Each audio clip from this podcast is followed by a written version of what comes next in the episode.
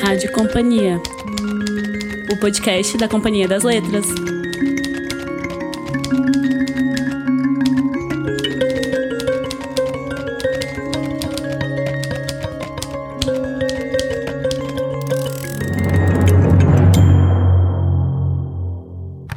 Bem-vindo à Rádio Companhia, o podcast da Companhia das Letras.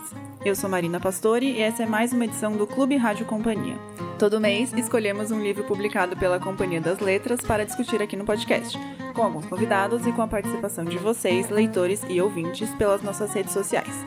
No episódio de hoje, o livro escolhido é Léxico Familiar, da Natália Ginsburg. Para falar sobre esse livro, estou aqui com o Emílio Fraia, editor da Natália aqui na companhia. Oi, Marina. Henrico Sera, do Departamento de Divulgação. Oi. Larissa Luersen, do Departamento de Direitos Estrangeiros. Oiê. Bruna Brito, do Departamento de Projetos Digitais. Olá! E Fabiane Seques, psicanalista e doutoranda em Teoria Literária e Literatura Comparada na Universidade de São Paulo. Olá!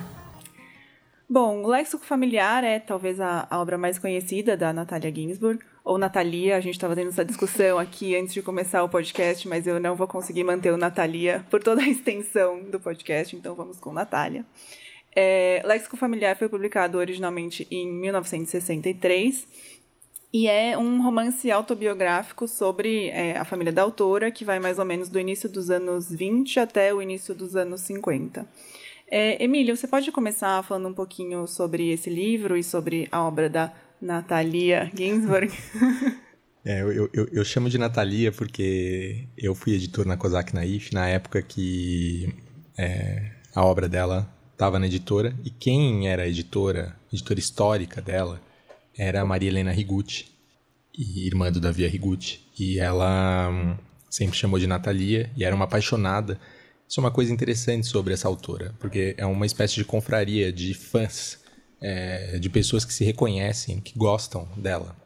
E tudo indica, pelos comentários que a gente recebeu, que é só ler para virar um membro da confraria. Exatamente. Então você tem a, Maria Helena Rigucci, era, um, era uma fanática por ela. O, também dá para citar aqui a Vilma Areias, é, que é uma escritora e também crítica. É, o Cadão Volpato, que é um músico, escritor também.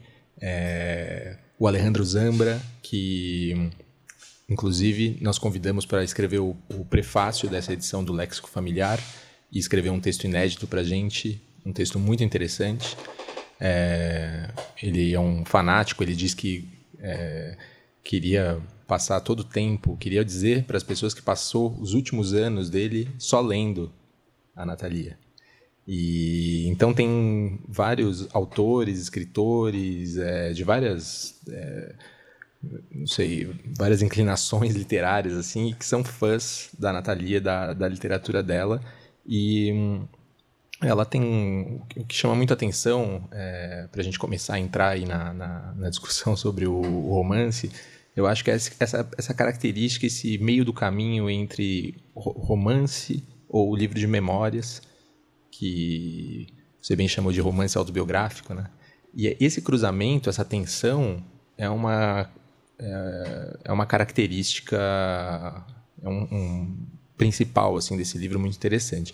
Tanto é que na advertência do livro, o livro abre com uma advertência e ela diz que ela escreveu apenas aquilo que ela se lembrava, que ela usou os nomes dos lugares, os nomes das pessoas, assim como era. Mas ao mesmo tempo, logo depois, ela diz que ela gostaria que o livro fosse lido como um romance. Então você vê aí que tem uma é, tem um programa interessante de entrar nesse livro, né?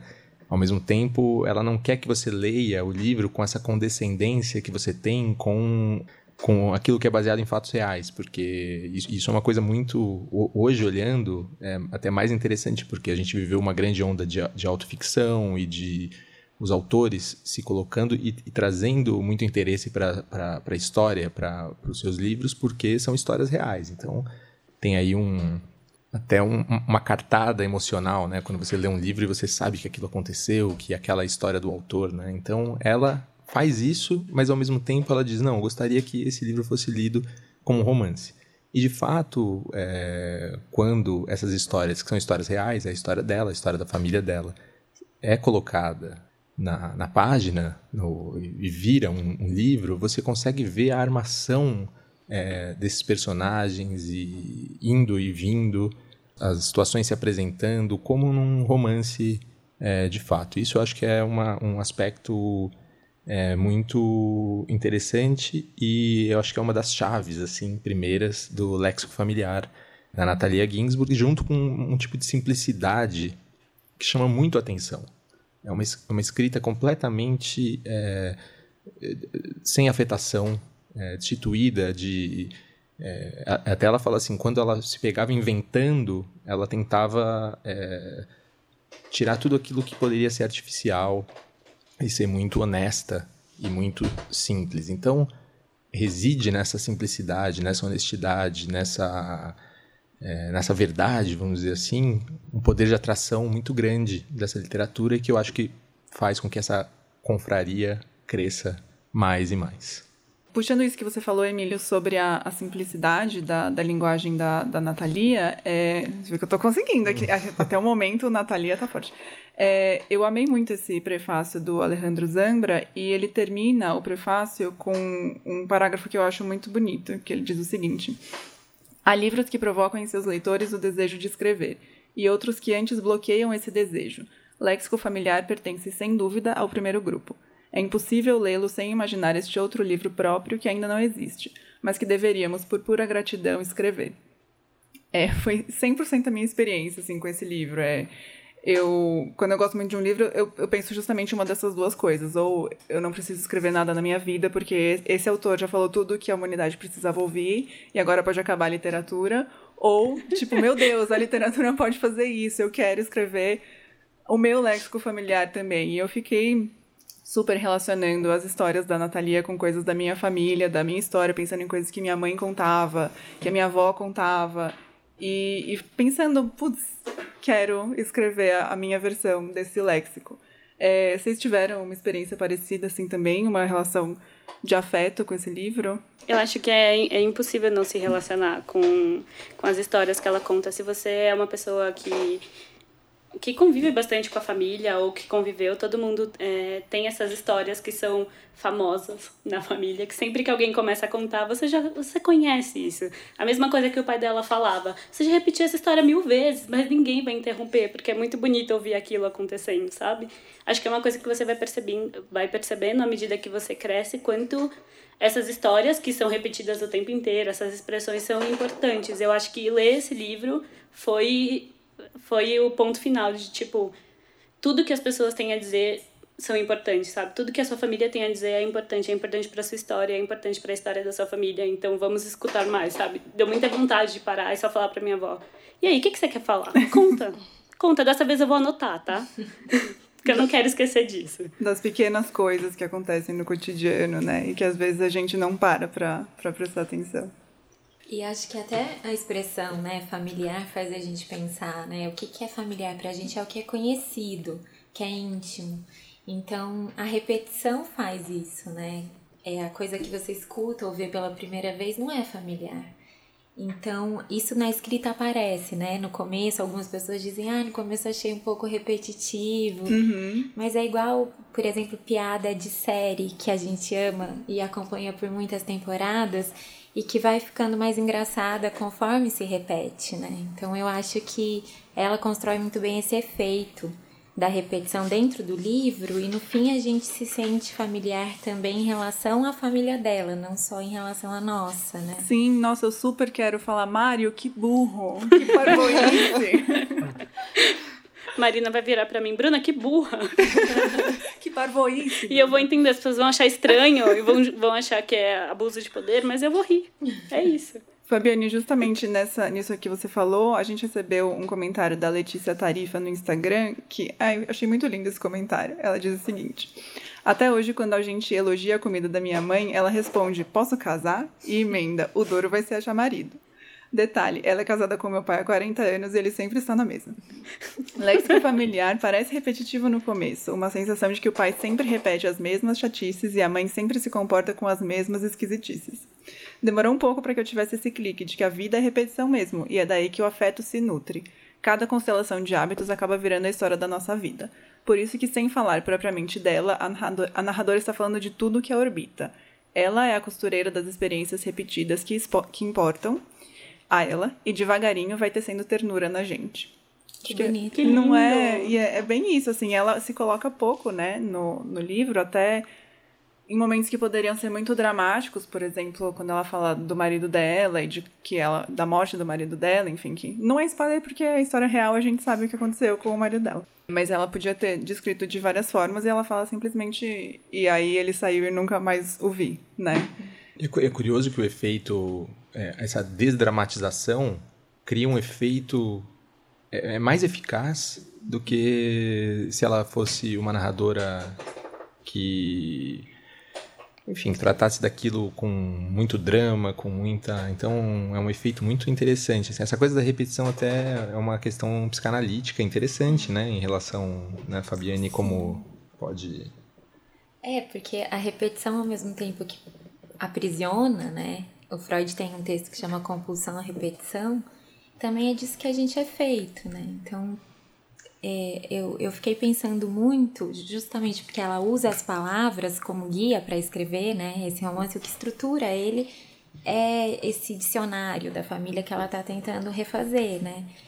E algumas vezes a relação é mais direta, que nem essa do imbecil, é parvo e tal. Uhum. Outras vezes, para ela dizer o que significava a palavra para o vocabulário da família, ela precisa fazer uma digressão maior e contar um pouco uhum. mais de história. Mas parece que o projeto dela é, é esse, né? Vou fazer um dicionário da minha família. E, e eu fiquei pensando então na palavra familiar que ela escolheu para o título, né? No, no sentido que tem pra gente, de como a repetição dessas histórias e dessas relações, dessas. É, mesmo não só as palavras que se repetem, mas todo verão eles vão passar férias na montanha, né? Então tem alguma coisa do hábito e da, e da intimidade entre eles que é tanto positiva quanto negativa, é ambivalente, né? Uhum. E acho que ela retrata muito bem isso, de uma maneira meio crua, assim, sem julgar uma coisa ou outra. Parece que ela conta, só ela tá interessada em observar, não em concluir alguma coisa, né? É, Isso eu gostei muito. Tanto que o final do livro não é nada dramático, é só é meio que um retorno ao começo, né? A mãe contando lá uma história e o pai falando: Você já contou essa história 20 mil vezes? E aí a história. Continua. E acho que, que isso se tratando num relato também sobre, sobre a guerra é o conforto familiar, né? Que você sempre pode retornar para esse, pra esse lar, ou pelo menos para essas memórias afetivas de repetição. Acho que por isso também que o livro, ele, pelo menos em mim, despertou bastante afeto e aí esse sentimento meio de conforto.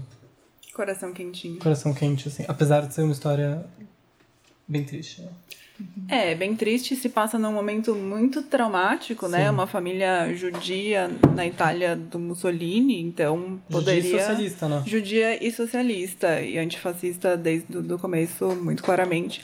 É, podia ser, enfim, um drama mas é, tudo que ela narra é muito muito cotidiano, né? E os acontecimentos traumáticos estão meio assim, ela alude aquilo, né? Sim. Isso foi até de certa forma desconfortável para para mim em algum momento, porque eu, por exemplo, sobre a morte do do marido dela, né? Eu esperava que ela falasse mais sobre isso e narrasse é, com mais detalhes. E é muito isso, é muito você entende que ele. Claro, se você não souber a história dela, porque. Enfim, eu sei que, que ela se casou novamente. Mas.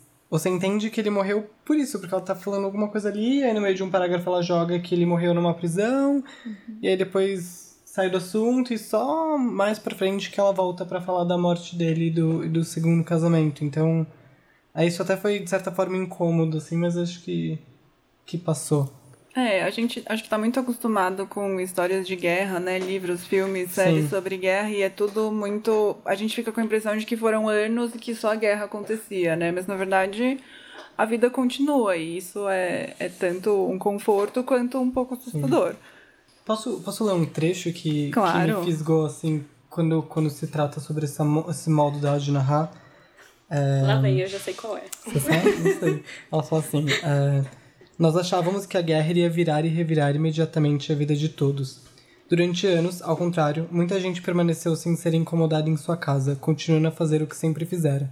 De repente, quando cada um já achava que no fundo se livrara por pouco e não haveria nenhum transtorno, nem casas destruídas, nem fugas ou perseguições, explodiram bombas e minas por toda parte, e as casas desabaram, as ruas se encheram de ruínas, de soldados e de fugitivos.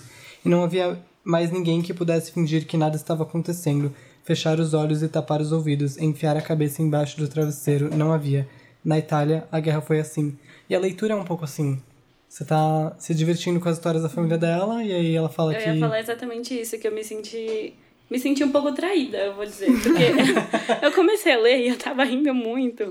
Tem umas descrições perfeitas, tipo do irmão dela, ela falando.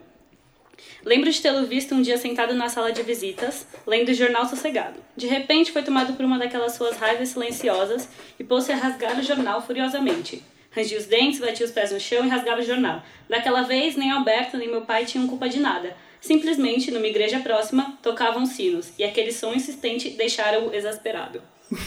eu tava rindo muito, pensando nessas pequenas coisas que acontecem em casa, coisas que seus irmãos fazem. Eu tava muito dentro dessa história, ela contendo amenidades. E aí, não existe uma chave que vira, ela vai introduzindo a guerra uhum. aos poucos e de repente é tudo tomado todos os hábitos da família e tudo que ela conta tá tomado pela guerra. Ela pode não estar tá falando daquele momento sobre a guerra, mas tudo tudo remete à guerra, sabe? É, mas mesmo assim acho que ainda tem meio que uma atmosfera de normalidade, assim. Ela Sim. fala do pai que foi se exilar na Bélgica, mas como, ah, aconteceu do meu pai mudar pra Bélgica e eu virei, fiquei aqui em Abruzzo, né, que ela vai para se refugiar, e aí morei lá e foi tipo um tempo feliz, o último tempo feliz que ela teve com o marido.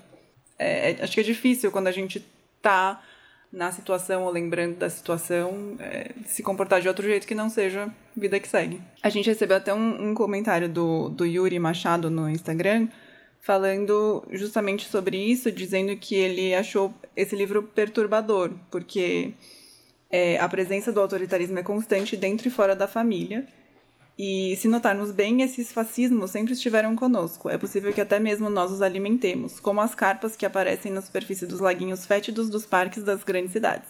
Estou cada vez mais convencido que estamos passando por um momento histórico assim. As carpas engordaram, estão gigantes. Não queria pesar a conversa, mas enfim, dá para ter essa leitura também. Mas esse trecho que o Henrique leu faz pensar bastante no, no cenário que a gente está vivendo, Sim. né? Uhum. Como de repente tudo. E, e, como a gente ainda tem uma impressão de normalidade e lê o jornal e a nossa vida meio que segue de alguma maneira com os nossos trabalhos, com as nossas famílias, então a gente fica entre as duas atmosferas, né? A coletiva e a privada.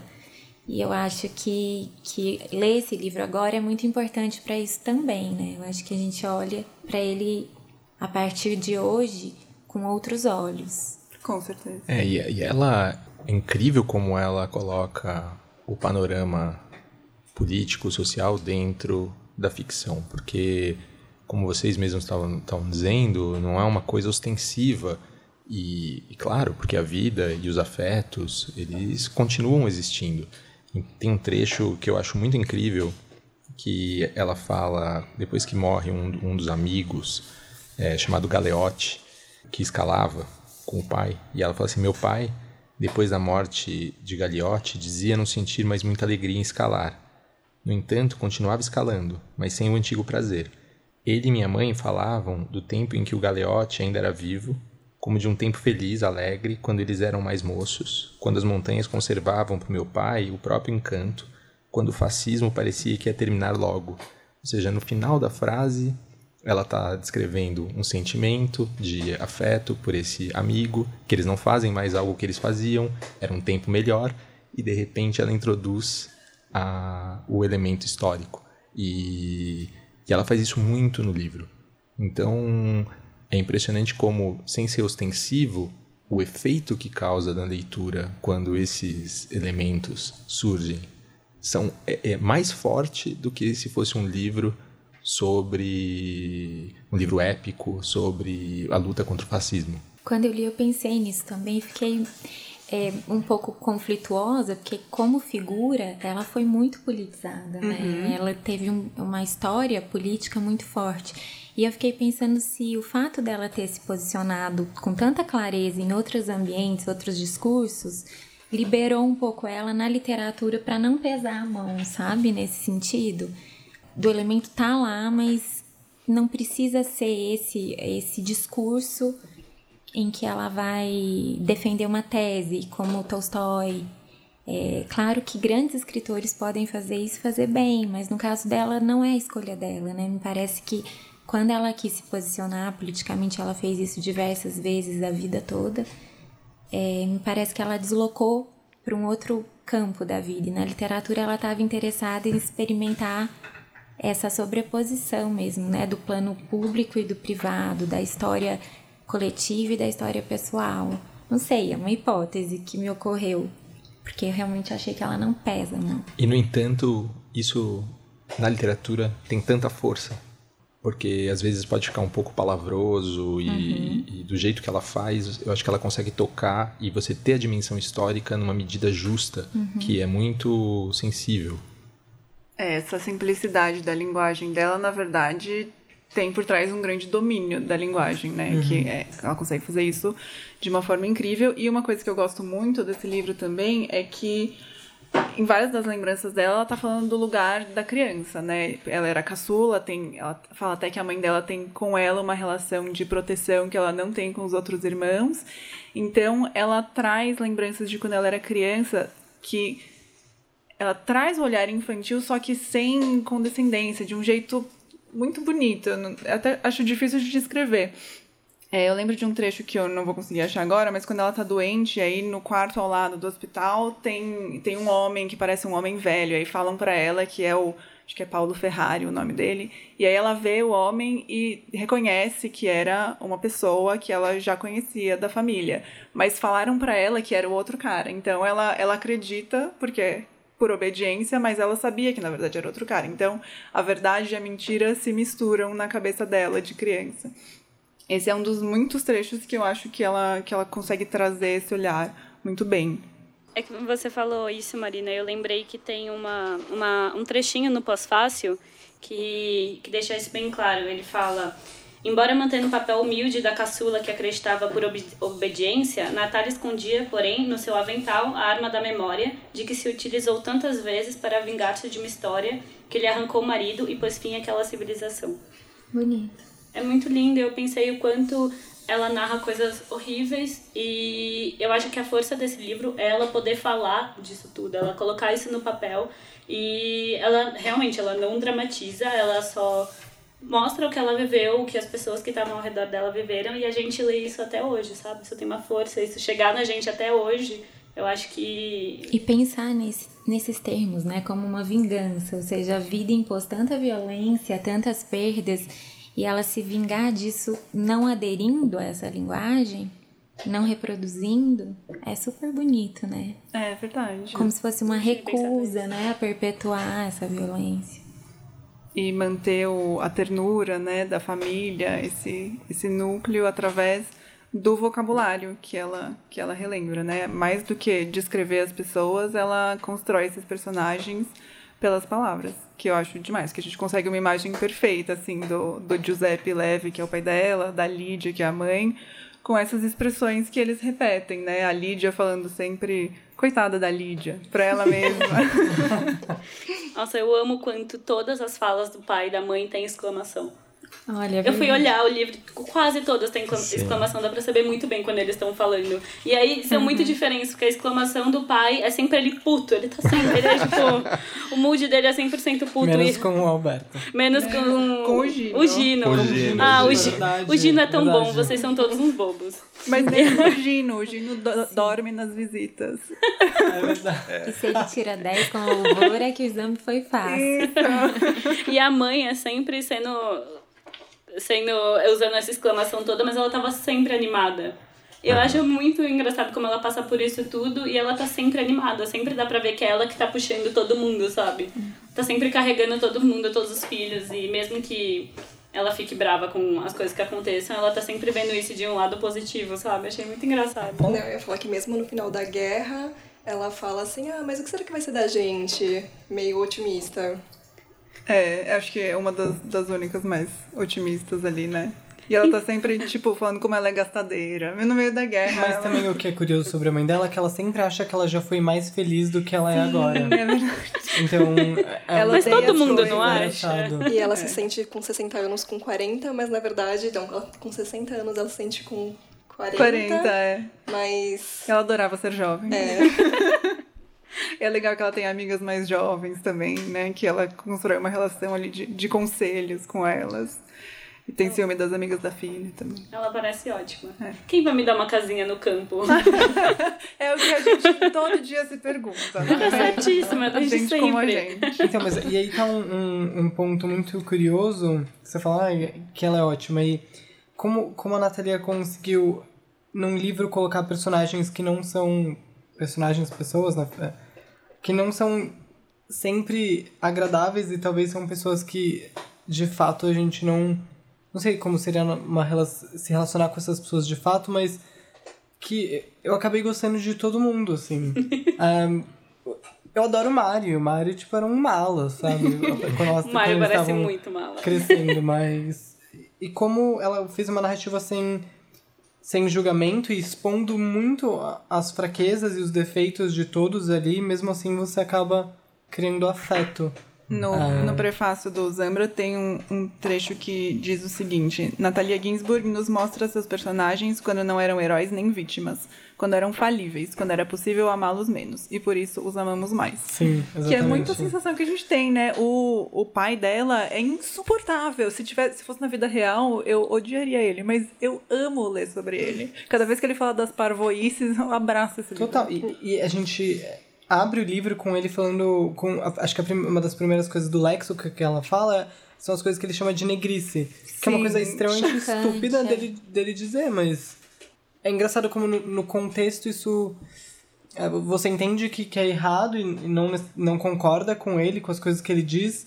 E, e ele não é uma pessoa aparentemente fácil, ele não era, né? Não, mesmo durante o livro ele, enfim, é isso, ele é muito irritado, ele chama todo mundo de burro. Mas colocando nesse contexto, no contexto familiar dela, você, não tem lugar pra julgar. Isso Mas que ele- você passa família. pelo livro. Ele, assim. você vai, você vai tendo mais afeto por ele, porque você, Sim. porque a mãe e os outros personagens começam um pouco a relativizar e a tirar um pouco de sarro dele, às vezes, então ele começa a virar daquele cara mal, rígido. Também mostra que isso era mais uma característica e, e você vai ganhando afeto. No final do Apanhador no Campo de Centeio, é, o, o, o, o personagem principal diz que ele começa a ficar com saudade de todas as pessoas que passaram pelo, pela aquela história que está terminando. E eu acho que esse livro é um livro que você tem saudade do- dos personagens Sim. é, ao final, né? Então- Porque você fica com uma proximidade muito grande, de muito afeto, de muito carinho por eles. Ah, eu, eu ia falar isso. O livro, eu sinto que pra mim o livro ele, ele, ele tem um tempo que se estende bastante. Ele, então eu ah, foi só depois de terminar o livro e pegar outro que eu, eu percebi o quão, quão envolvido eu estava. Não sei se vocês sentiram isso, mas é isso é de, de sentir saudades, exato. É É, um choque. é, é um livro que ele, ele, ele fica ainda em mim, assim. Eu vou pensando ainda sobre ele. É, eu, eu também tive essa sensação, e por ser um livro baseado em pessoas reais e por a Natalia Uhum. não ter trocado os nomes, a gente fica tentada a fazer várias buscas no Google e ver o que aconteceu com essas pessoas, quem elas eram, de onde vieram. Eu e a Bruna ficamos olhando fotos da Paula Olivetti. Eu queria depois, falar e- que eu acordei um dia, 6 e 12 da manhã, uma mensagem da Marina, aqui você que queria ver a Paola. e, era um, e era um jornal muito nada a ver, era Diário de Amalfi. Assim, Achando, gente, fui longe nessa pesquisa. Gazeta de Santos, aqui vai. que vai a foto. A gente Que fica isso? muito obcecada. A gente fica órfão desse livro, eu leria tranquilamente mais 500 páginas de léxico familiar. E esse é curioso, né? Ela não, é, não tem uma explicação sobre quem são essas pessoas. Elas só É, aparecem, elas só e aparecem vão e vão embora. embora. Quem, é, quem geralmente- procura é você, porque você tá geralmente, muito curioso. é, geralmente é chamado pelo primeiro nome. Tem até tem um tem no final do livro um um glossário, tem um Tem. As notas explicativas. no Exato, final, é. é. E, e essas pessoas elas só vão passando. Como, e é esse olhar infantil mesmo. Quem ah, são pessoas que estavam circulando na casa dela, que pra ela era isso, era um... São pessoas realmente muito importantes, Aham. que, que moldaram toda a história da guerra do fascismo na Itália e ela só conta. Ah, porque tal pessoa jantou lá em casa. Ah, é que pra ela eram pessoas comuns, pessoas Exatamente, da família ou próximas, né? O próprio Olivetti, que é tipo Olivetti da máquina de É, escrever então, eu Olivetti. li, aí eu pensei, Aham. tipo, é o Olivete da máquina de escrever? Tá bom, vou continuar. Aí depois, Tipo, sim, é o ah, Olivete da máquina. Casou com a minha irmã. O, o próprio... Nada demais. O, o próprio Casou, Ginsburg- mas quase que não casa. O nome é Leone, Leone Ginsburg, Leone né? Ginsburg. O próprio Leone, quando ela primeiramente fala sobre ele, ela só fala dele. Tipo, é seu futuro marido. Tá aí. Você encontrou seu futuro marido e segue a narrativa. Como assim? É, até o- os filhos dela, né? Aqui na Sim, também. a Súria no Instagram diz que ela comprou o Lexo Fami- Familiar por pura curiosidade fofoquística e intelectual. Como será que escreveria a mãe de Carlo Ginsburg? Então tem, tem muito essa, essa atração Quase também. não falou do cara. Eu, eu, que- É. Inclusive. eu, eu queria fazer uma pergunta para Fabiane, que a Fabiane ela é especialista é, na Ferrante. E, bom, nos últimos anos a gente teve um boom né, de literatura italiana, esse interesse que está cada vez maior. E eu acho que a Natalia também é um resgate de uma certa matriz, talvez, de uma ficção é, nova. E eu queria saber da Fabiane que pontos que ela enxerga de contato entre a Natalia e a literatura da Helena Ferrante. Então, eu pensei muito nisso, porque as Pequenas Virtudes eu li antes de ler a Ferrante, e agora o Léxico eu li depois. É, eu pensei, e eu acho que tem muita, muitos elementos em comum e muitas diferenças importantes. Eu acho que o que tem em comum, principalmente, é essa sobreposição dos planos é, das histórias das pessoas e a história coletiva do país.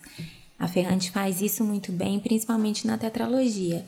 Mas nos outros romances, que parecem histórias mais domésticas, também tem uma, uma tessitura de um fundo, assim, e que geralmente remete a Nápoles e geralmente está atrelado a um momento histórico é, da narradora, né, da, da narração. Mas na tetralogia ela faz um arco de mais fôlego, um pouco como aqui, né, um, um arco mais longo de tempo, embora, e aí eu acho que é uma diferença importante, ela seja mais caudalosa no- na narrativa, enquanto a Ginsburg é um pouco econômica. E eu acho que uma outra diferença importante é que a Ferrante recorre ao melodrama, ao- aos ganchos folhetinescos sem nenhum constrangimento. E a Ginsburg não, ela, ela tem uma escrita mais singela, que tem uma aparência mais de, de simplicidade, que também é um efeito, né? Também é um artifício construído. Mas é, tanto a Ferrante quanto ela falam uma coisa parecida, que ela fala aqui na advertência, a Ferrante fala no Frantumalha, numa entrevista, que é de tentar jogar fora tudo que parece inventado. Só que a Ginsburg fala isso num, num contexto de um livro que supostamente está atrelado, está atrelado à história dela, então ele é entre um romance e uma autobiografia. E a Ferrante fala dessa verdade na literatura. Então ela fala que mesmo num, num projeto de ficção, você pode ler uma passagem e achar que não é verdadeira. E ela descarta. Então eu acho que esses são os elementos em comum e as diferenças que eu vejo. Uma que me chamou mais atenção é o humor. Eu acho que a Ginsburg se vale muito bem do humor e a Ferrante não tem isso. Às vezes tem um, alguma coisa que a gente eventualmente acaba é, achando engraçado é, fora do livro da Ferrante, né? Como todo mundo detesta o Nino, enfim, é, viram as piadas dos leitores. Mas na história mesmo, nos livros, eu acho que não tem humor. E na Ginsburg, mesmo nas cenas mais terríveis, nas tragédias, ela tem humor que não é forçado, né? Não, é, não é um humor assim, sou piadista. Ao contrário, é de alguém que me parece que é uma observadora muito é, atenta à vida, e a vida tem isso mesmo, tem a tragédia e tem a graça junto, né? Então isso é uma diferença que eu acho importante. É um humor é, de uma melancolia leve, assim, Exato. e de resignação também sobre como as coisas são como são, né? Isso está muito presente na Ginsburg. E, eu acho que, de fato, a Ferrante é muito eficaz e usa esses elementos do romance, do romanesco, né? E, e isso também tem muito a ver com o sucesso que ela alcançou, mas eu vejo essa verdade que você falou é, muito presente nas, na- na- nas duas, assim, e como um norte mesmo. Enfim, é um, são, são textos muito, muito poderosos, muito verdadeiros e muito tem muito coração. É, e me parece que nos dois casos tem uma preocupação de que o artifício literário, né, da escrita de literatura não se sobreponha à, à história que está sendo contada. Em outros casos, a gente tem exemplos muito felizes em que o artifício se sobrepõe ao enredo e não tem problema. Talvez se a gente pensar na Clarice, no Guimarães Rosa ou no Cortázar, é, a escrita é tão importante, a forma, que ela se coloca junto com o enredo ou até na frente do enredo. Se a gente pensar no enredo da Paixão Segundo de H, quase não tem nada acontecendo. É, é praticamente a, a, a maneira de narrar. E eu acho que a Ginsburg e a Ferrante, elas querem se livrar desses artifícios. Não é possível se livrar mas eu acho que elas querem tentar se livrar o tanto quanto possível. É, eu acho que é um, uma criação, na verdade é muito artificial isso, é, na verdade é um artifício do não artifício, né? Exato. né? É uma busca por isso, por esse despojamento criado. Uhum. Larissa, você que também é fã de Ferrante. Eu ia falar isso, eu quero, eu quero ouvir. Você vê essas semelhanças e, e diferenças também? Veja, eu fiquei muito feliz que eu comecei a ler a Natalia depois de ter terminado todos os livros da Ferrante que foram lançados por, por agora. E aí eu podia ter uma coisa que meio que voltava, remetia a uhum. ela, mas de uma perspectiva muito diferente. Principalmente por causa do humor, eu acho. É, eu acho que o tom é diferente, né? É. Ai, como eu amo as duas. Eu não, não conseguiria.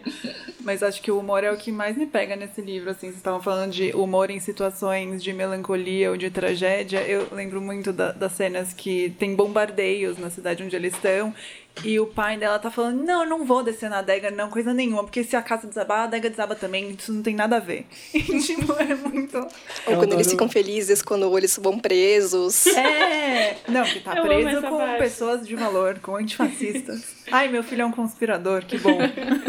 Eles ficam preocupados, mas você percebe risadinho tipo, é, de canto, assim, é. tipo, ai meu Deus, não acredito. É, porque tinha discussões entre, entre os irmãos, né, no começo do livro, e aí o pai ficava preocupado que o Mário fosse fascista, mas aí ele é preso com vários panfletos antifascistas, e é tipo, ufa, foi preso. E todo mundo fica surpreso, né, é. tipo, meu Deus, ele é fascista, não é que ele... Não, ele é, ele é antifascista. Ele é antifascista, meu Deus, nossa. O que, eu, o que eu adoro é, é, o pai acordando no meio da noite pra falar alguma coisa pra mãe. Ele não acorda no meio da noite preocupado com Eu alguém. consigo imaginar 100% isso acontecendo. Uma coisa que eu gosto muito também, acho que talvez ele seja meu personagem preferido, só porque ele é tão incrível e horrível é, quando eles falam do Mezzorado, que era o iogurte que ele fazia. e era tipo, ele oh, acha é que ele inventou bom. o iogurte na Itália, porque ele morava no sul, e aí lá eles faziam esse Mezzorado, que ele tinha que tomar. Eu gosto muito dele gritando.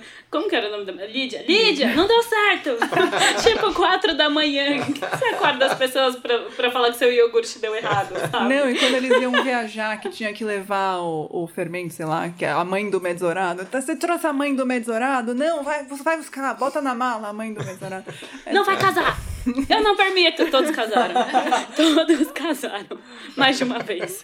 E, e é isso, são essas advertências dele que é, não, não, não tem efeito nenhum. Né? Não. Que Eu acho isso... que isso é que o Emílio falou, é. né? Que esvazia um pouco, porque no começo ele é uma figura meio assustadora, é. autoritária, é. Mas como ele ninguém dá muita bola, vão seguir na vida. É, né? tipo, não vai casar, puta. É, não aprova, ai, já foi. É um tipo de coisa que você vê acontecendo na família das pessoas. Você pensa, meu, como isso tá acontecendo? Como essa pessoa tem um pai tão mala? Uhum. E você não entende a dinâmica, você não tá lá. Exato. Você não pode, você, não, você nunca vai entender 100% o que, é, o que aquilo significa, sabe? Igual a gente lê o começo do pai dela sendo um escroto e a gente pensa, meu Deus, eu odeio esse homem. E você vai descobrindo que não, que ele tem várias coisas incríveis, que ele é um ótimo pai. E é o tipo de, de dinâmica que você só entende entende estando lá. Ou se a Natália Ginsburg te contar, porque ela é incrível. É, quando ele implica porque a, a Lídia cortou o cabelo curto. Sim. Mas na verdade isso não impede ela de cortar, né? Não é uma opressão, assim, é, impeditiva. É só uma rabugentice meio que toma conta de tudo, né? E o que eu achei legal de pensar é que no plano coletivo, essas manifestações dele precisariam ser rechaçadas, né? A gente precisa recalcar, é, reprimir essa agressividade Mas nas relações pessoais, nas relações familiares, nas relações humanas, isso faz parte, né, da vida. Não tem muito como tirar, como ter uma asepsia. Então, eu acho que essa é uma diferença importante também entre o plano privado e o plano público. O que a gente pode dizer publicamente. É, a gente está vivendo um momento aí que eu também acho que é importante a gente não relativizar isso. As coisas uhum. têm um peso, as coisas que são faladas. Mas uma coisa é alguém falar publicamente, outra coisa é um pai falar com os filhos, enfim. Tem dois pesos aí, né? É, e acho que no caso dele dá para perceber que vem de um lugar de afeto, né? Uhum. Tem um, um, trecho que eu separei que é um diálogo dele com a Lídia. A Natalia tá falando sobre como a mãe dela gostava de ir ao teatro e que o pai não gostava tanto. E aí ele diz: Está sempre indo se divertir, dizia, porém, a minha mãe. Deixa-me sempre sozinho. Mas à noite você fica sempre trancado lá no seu escritório, dizia minha mãe. Não me dá corda, não me faz companhia. Que burra, dizia meu pai. Sabe que tenho coisas para fazer. Não tenho tempo a perder com vocês. E depois não me casei com você para lhe fazer companhia. então ele tem essa, essa, sei lá, essa ambivalência. E, e esse, uh, esse autoritarismo meio distorcido e, e, e, engraçado, né? Esse autoritarismo que não funciona. Uhum. Porque ele, enfim, é, ele quer. Ele meio que obriga os filhos, de certa forma, a fazerem coisas. Então, ah, vai esquiar assim, ah, mas aí não esquia bem, ah, mas não quer, ah, mas vai reclamar. E é. eu até. Eu, eu posso estar enganado, mas ele faz os filhos tomarem banho frio, não é? Ou ele que toma, ou ele faz a. Ele toma Sim. e acho que a Lídia acaba adotando acaba esse adotando, hábito Ele quer também. que os filhos tomem banho frio também, é. mas as pessoas respeitam mais ou menos, isso é curioso. E eles não Me gostam do frio só porque foi imposto. É, é. Me parece mais fazer um gosto. Sabe quando você gosta tanto de alguém, tipo um vô, uma hum. avó, e você faz um gosto, sabe? tipo, faz isso daí, você nem gosta, mas ai, tá bom, vai, só pra ele não ficar reclamando. É do seu léxico familiar, né? Fazer um gosto. É, da corda. 100% da corda. Engraçado, minha avó fala às vezes que eu também não dou muita corda pra ela. Olha lá. Mas aí, aí é que é engraçado. Eu não acho que é por fazer gosto. Eu não acho que eles necessariamente se deram bem em todos os momentos e tiveram esse afeto em todos os momentos. Acho que é só porque as coisas eram assim e eram. É, é, o que eles tinham que, que fazer e, e como eles tinham que se comportar. É que nunca é 100% bonito você olhar dentro da família de alguém, olhar tão profundamente dentro da família de alguém. Eu acho que isso eu vejo muito na Ferrante também. Eu acho que uhum. isso que eu gostei muito quando, sim, Ferrante Fever rolou. Aqui também. rolou muito e ainda rola é, que eu fiquei muito chocada de ver o quanto ela mostra as famílias por dentro. Isso me deixou completamente. Eu acho que eu nunca tinha lido uma coisa assim. Uhum. Eu acho que isso também que eu gostei muito da literatura italiana e eu agradeço a Ferrante que eu fui procurar outras coisas. Eu acho que a literatura italiana, você pode dizer melhor, tem muito disso de mostrar as famílias por dentro e mostrar como elas são de verdade, sem esconder, sabe? Sem falar isso é bonito, isso é feio. Isso aconteceu. É, eu acho que esse componente da Ginsburg de desidealização, né? Esse pai, por exemplo, ela não apresenta ele idealizado. E quando eu li, por exemplo, a, a sinopse do livro, um pai que era socialista, antifascista, uhum. que foi preso, eu pensei que ela ia representá-lo como um herói. E logo de cara, ele é apresentado como uma figura odiosa, né? Uhum. A gente uhum. ainda não tá ligado a ele de modo nenhum, então a gente de pronto já se, se repele. Acho engraçado, mas também é, ele repele um pouco.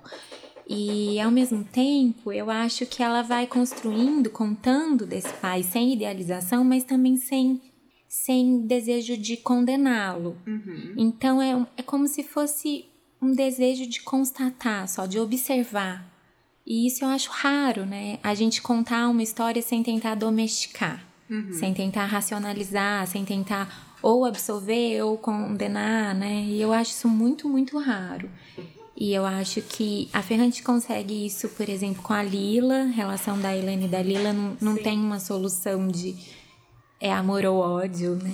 E aqui também eu acho com esse pai, eu achei principalmente com o pai, uhum. é que é uma figura muito contraditória mas que ela nem tenta defender, explicar, justificar, legitimar, nem tenta colocar na fogueira, né? Uhum. Então isso é muito legal. Eu pensei numa relação com o Nausgard aqui, porque ele escreve muito sobre o pai e também tem esse componente de tentar ficcionalizar, escrever alguma coisa sobre a própria vida no plano literário, né?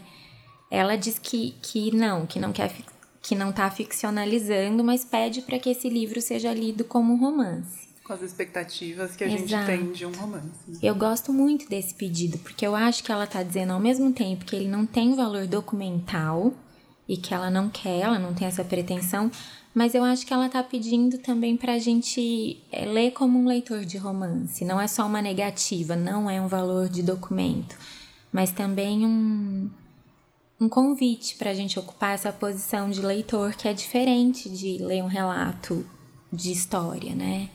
Com certeza.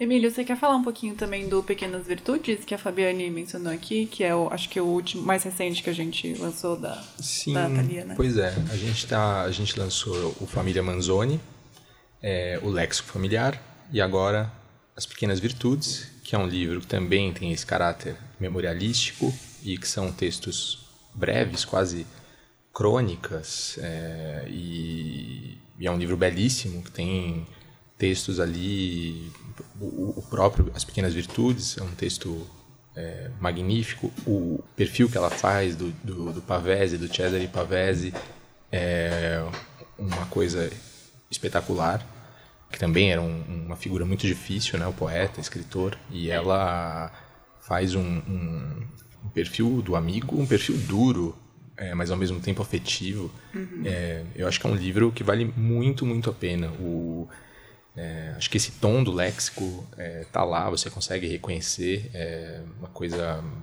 impressionante, assim, você bate o olho em uma frase, duas, você sabe que é a Natalia narrando.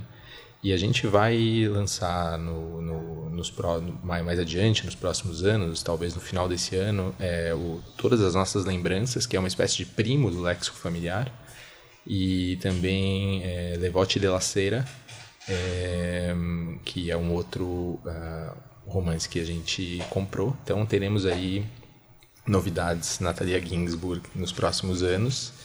E, bom, eu, eu, queria, eu queria chamar atenção também para um trecho, que é um trecho um pouco chave de uma coisa que a, a, a Fabiane é, falou no início, que é essa é, vontade de construir essas relações através da palavra, né? E que ela, ela diz o seguinte: somos cinco irmãos, moramos em cidades diferentes, alguns de nós estão no exterior e não nos correspondemos com frequência. Quando nos encontramos, podemos ser um com o outro indiferentes ou distraídos, mas entre nós basta uma palavra, basta uma palavra, uma frase, uma daquelas frases antigas, ouvidas e repetidas infinitas vezes no tempo de nossa infância. Ela fala que uma dessas frases ou palavras faria com que nós, irmãos, reconhecêssemos uns aos outros na escuridão de uma gruta entre milhões de pessoas. Essas frases são o nosso latim. O vocabulário de nossos tempos idos é como os hieróglifos dos egípcios ou dos assírios babilônicos, o testemunho de um núcleo vital que deixou de existir, mas que sobrevive em seus textos, salvos, salvos da fúria das águas, da corrupção do tempo. Essas frases são o fundamento da nossa unidade familiar que subsistirá enquanto estivermos no mundo recriando-se e ressuscitando nos mais diferentes pontos do planeta quando um de nós disser e logo ressoar em nossos ouvidos a voz impaciente do meu pai. Parem com essa história, eu já ouvi isso mais de mil vezes.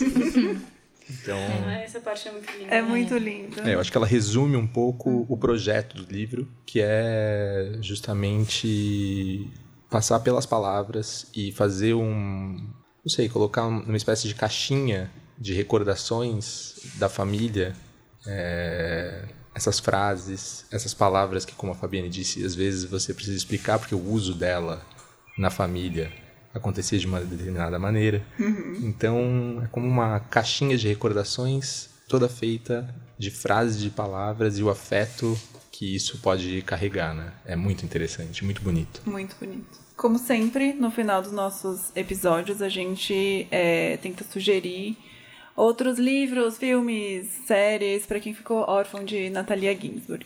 Então, Emílio, você já falou de vários outros livros dela que a gente lançou ou vai lançar. Tem alguma outra sugestão? Olha, eu tenho, tenho um livro justamente de um, de um dos fãs da Natalia Ginsburg, que é o Cadão Volpato.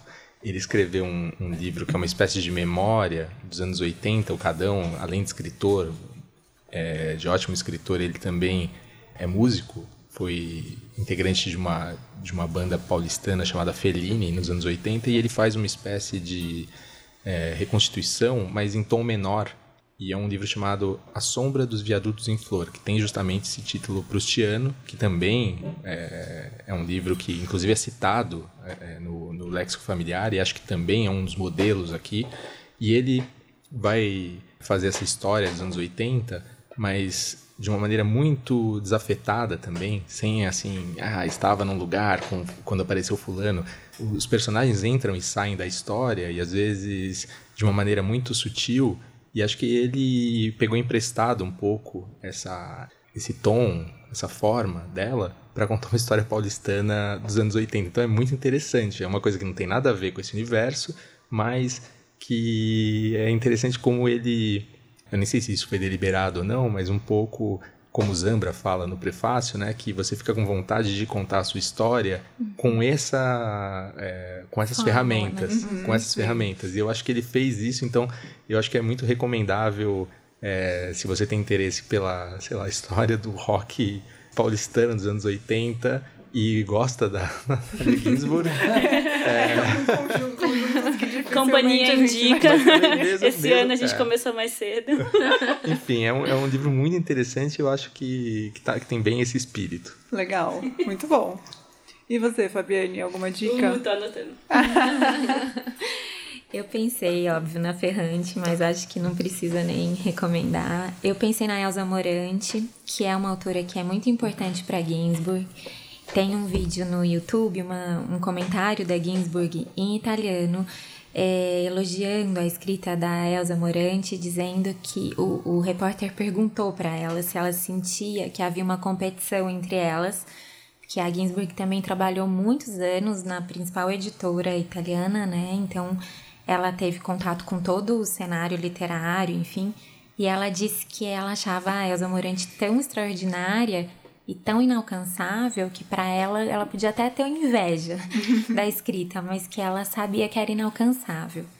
E eu achei interessante até para pensar na tetralogia, na, na relação da Helene e da Lila, sabe? Porque me parece que a escrita da Morante de algum modo a desafiava, mas ela sabia que não era possível de reproduzi-la. Eu não sei se eu acho a Morante melhor que a Ginsberg, eu acho as duas extraordinárias e tem caminhos diferentes. Por exemplo, a Ilha de Arturo, da, da Morante, ela também começa com uma advertência que é assim. É, embora os lugares mencionados neste livro existam realmente nos mapas, adverte-se que nessas páginas não se pretendeu de maneira nenhuma apresentar uma descrição documental sobre eles. Nelas, tudo, a começar pela geografia, segue o arbítrio da imaginação é quase o contrário, mas não é exatamente uhum. o contrário, né? Então é legal. Eu pensei também no Formas de Voltar para Casa, do Zambra, porque eu acho que também entrecruza é, as histórias pessoais com a, a história do Chile, e acho que faz isso também com um tom muito singelo. Eu acho que tem uma relação aí, e ter lido o prefácio dele, acho lindíssimo esse prefácio que ele escreveu para a edição da Ginsburg fez mais sentido ainda nas associações que eu tinha feito entre os dois. Na Pequenas Virtudes já tinha uma frase do Zambra na, na edição que era uma escritora deslumbrante. Ler seus livros é recordar os próprios livros que não escrevemos. Então já sabia que ele gostava dela, mas agora eu li o, o prefácio e adorei. É bem lindo mesmo. E aí eu pensei em alguns filmes, porque ela também escreveu peças, roteiros e em um deles ela encenou, ela interpretou, ela, ela participou de um filme do Pasolini, em que ela interpretou a Maria Bethânia, que é o Evangelho segundo São Mateus, de 1964. Então, logo um ano depois da publicação desse livro. Depois, é, o Caro Michele, que é um romance dela, também foi adaptado para o cinema em 1976. E o que eu acho mais engraçado é uma peça dela que ela foi roteirista do filme é, chama Casei Contigo para Me Divertir. É de 1967. Até esse trecho que você leu do pai falando, eu não casei com você para te fazer companhia. Então, é, eu acho que deve ser muito divertido. Eu não assisti o filme, mas fiquei com vontade de assistir. E também é, é escrito, foi a peça, eu não sei de que ano é, mas o filme é de cinco anos depois, é, quatro anos depois da publicação do, do livro. Então acho que são essas. Muito legal. Fiquei curiosa também sobre o, esse o filme. caro, o caro Michele a gente vai também é, publicar. É. Boa. E Fabiane, você também tá lançando um livro sobre a Ferrante, né? Quer contar um pouquinho? Sim, acho que vai sair no começo de abril. Chama Helena Ferrante, uma longa experiência de ausência. Eu acho que tem relação com o que o Henrico falou dessa narradora que quase não aparece.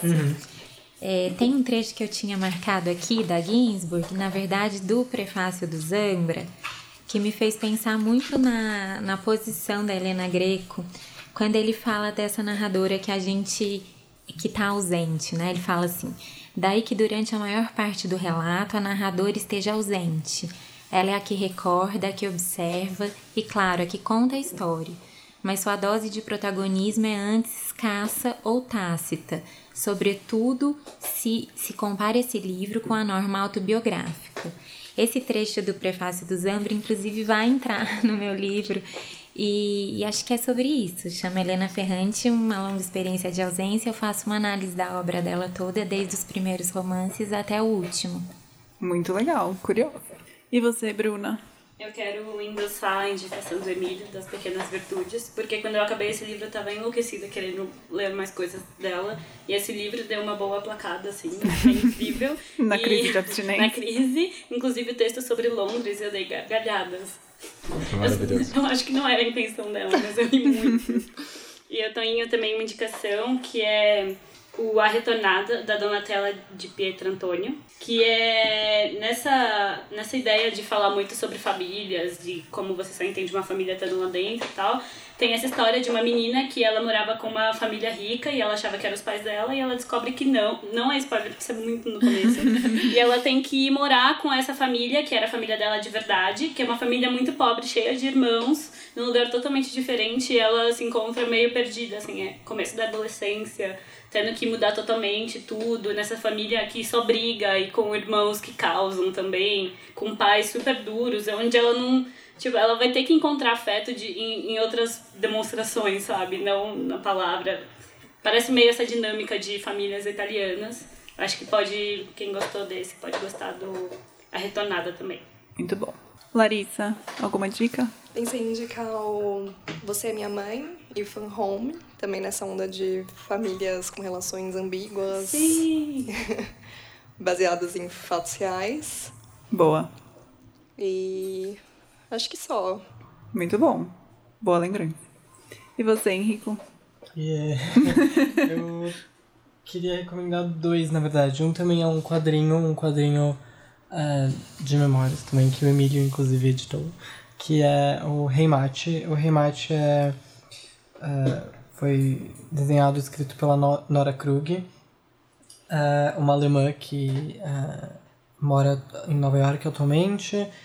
E, e é sobre essa, essa alemã que desconfortável com esse peso é, da Segunda Guerra de ser uma alemã é, não judia e lidar com a culpa do, do, do Holocausto, decide voltar para sua cidade natal é, investigar um pouco a história da família dela e qual era o envolvimento da família dela com a guerra e com o nazismo. E é muito lindo, é muito interessante. é, não é seco, ele é, ele é de fato uma investigação, mas ele também relembra pequenas coisas da infância dela, é, pequenas coisas, é, modos de falar alemão, é, alemão, coisas, objetos e coisas que, que vieram da Alemanha e que marcaram a infância dela. Isso são detalhes muito, muito bonitos. E é uma. Mas de fato ela não são só memórias, ela empreende numa, numa investigação para falar sobre a família dela e levanta esse questionamento do que a gente sabe e não sabe sobre os nossos familiares. E outro é o- um livro chamado Esboço, da Rachel Cusk. É, eu amo esse livro. Ele tem uma narrativa extremamente seca e é um livro sobre uma escritora, um romance sobre uma escritora que vai passar três dias em Atenas e ministrar um curso de literatura. E são basicamente cenas e, com, e sobre pessoas que ela encontra e conversas que ela tem e fala assim pouquíssimo sobre quem tá narrando. A narradora ela quase não existe, por isso que, que ele é chamado de esboço, né? A narradora ela tá muito fora da, da narrativa e, sei lá, só descobre o, de- o nome da narradora, por exemplo, no final do livro.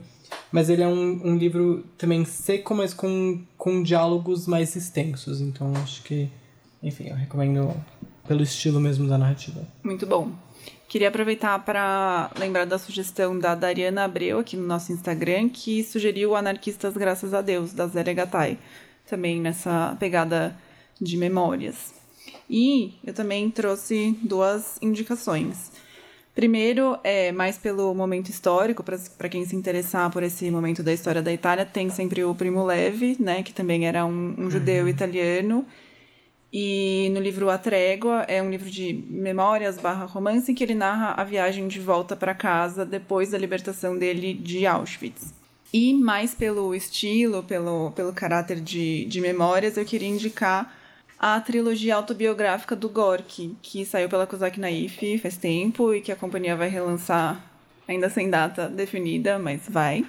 É, e principalmente no primeiro volume, que é o Infância, eu lembrei muito dele por causa desse, desse olhar da criança sobre a família. E nesse livro tem uma imagem que eu amo muito, que é a imagem da avó dele, que é a pessoa que ele mais ama no mundo, e ele descreve como uma figura redonda que girava que nem um peão. Eu sempre lembro dessa, dessa imagem e dou risada, porque é, é boa demais. Por último, para quem ficou órfão de Natália Ginsburg, queria avisar que o próximo episódio da, da Rádio Companhia vai ser um especial sobre Natália Ginsburg ainda. A Mariana Figueiredo vai conversar com a Vilma Areias, que o Emílio comentou que é grande fã da Natália Ginsburg e é professora de literatura brasileira na Unicamp, ensaísta, crítica literária, poeta e ficcionista. Então tem muito a dizer sobre a Natalia, que eu esqueci de chamar de Natália agora, mas até que fui até longe com o Natalia. Eu nem tentei. É. é isso, mas tudo bem, amamos de qualquer jeito. Acho que é isso. Obrigada a todos. Obrigada. Obrigada. Tchau, gente. Mais um vício, caramba. Espero que você tenha gostado desse episódio. Se tiver qualquer dúvida, comentário ou sugestão, você pode escrever para o e-mail radio@companhiadasletras.com.br e não esqueça de ficar de olho nas nossas redes sociais para saber qual livro que vamos ler no próximo mês. Obrigada e até a próxima!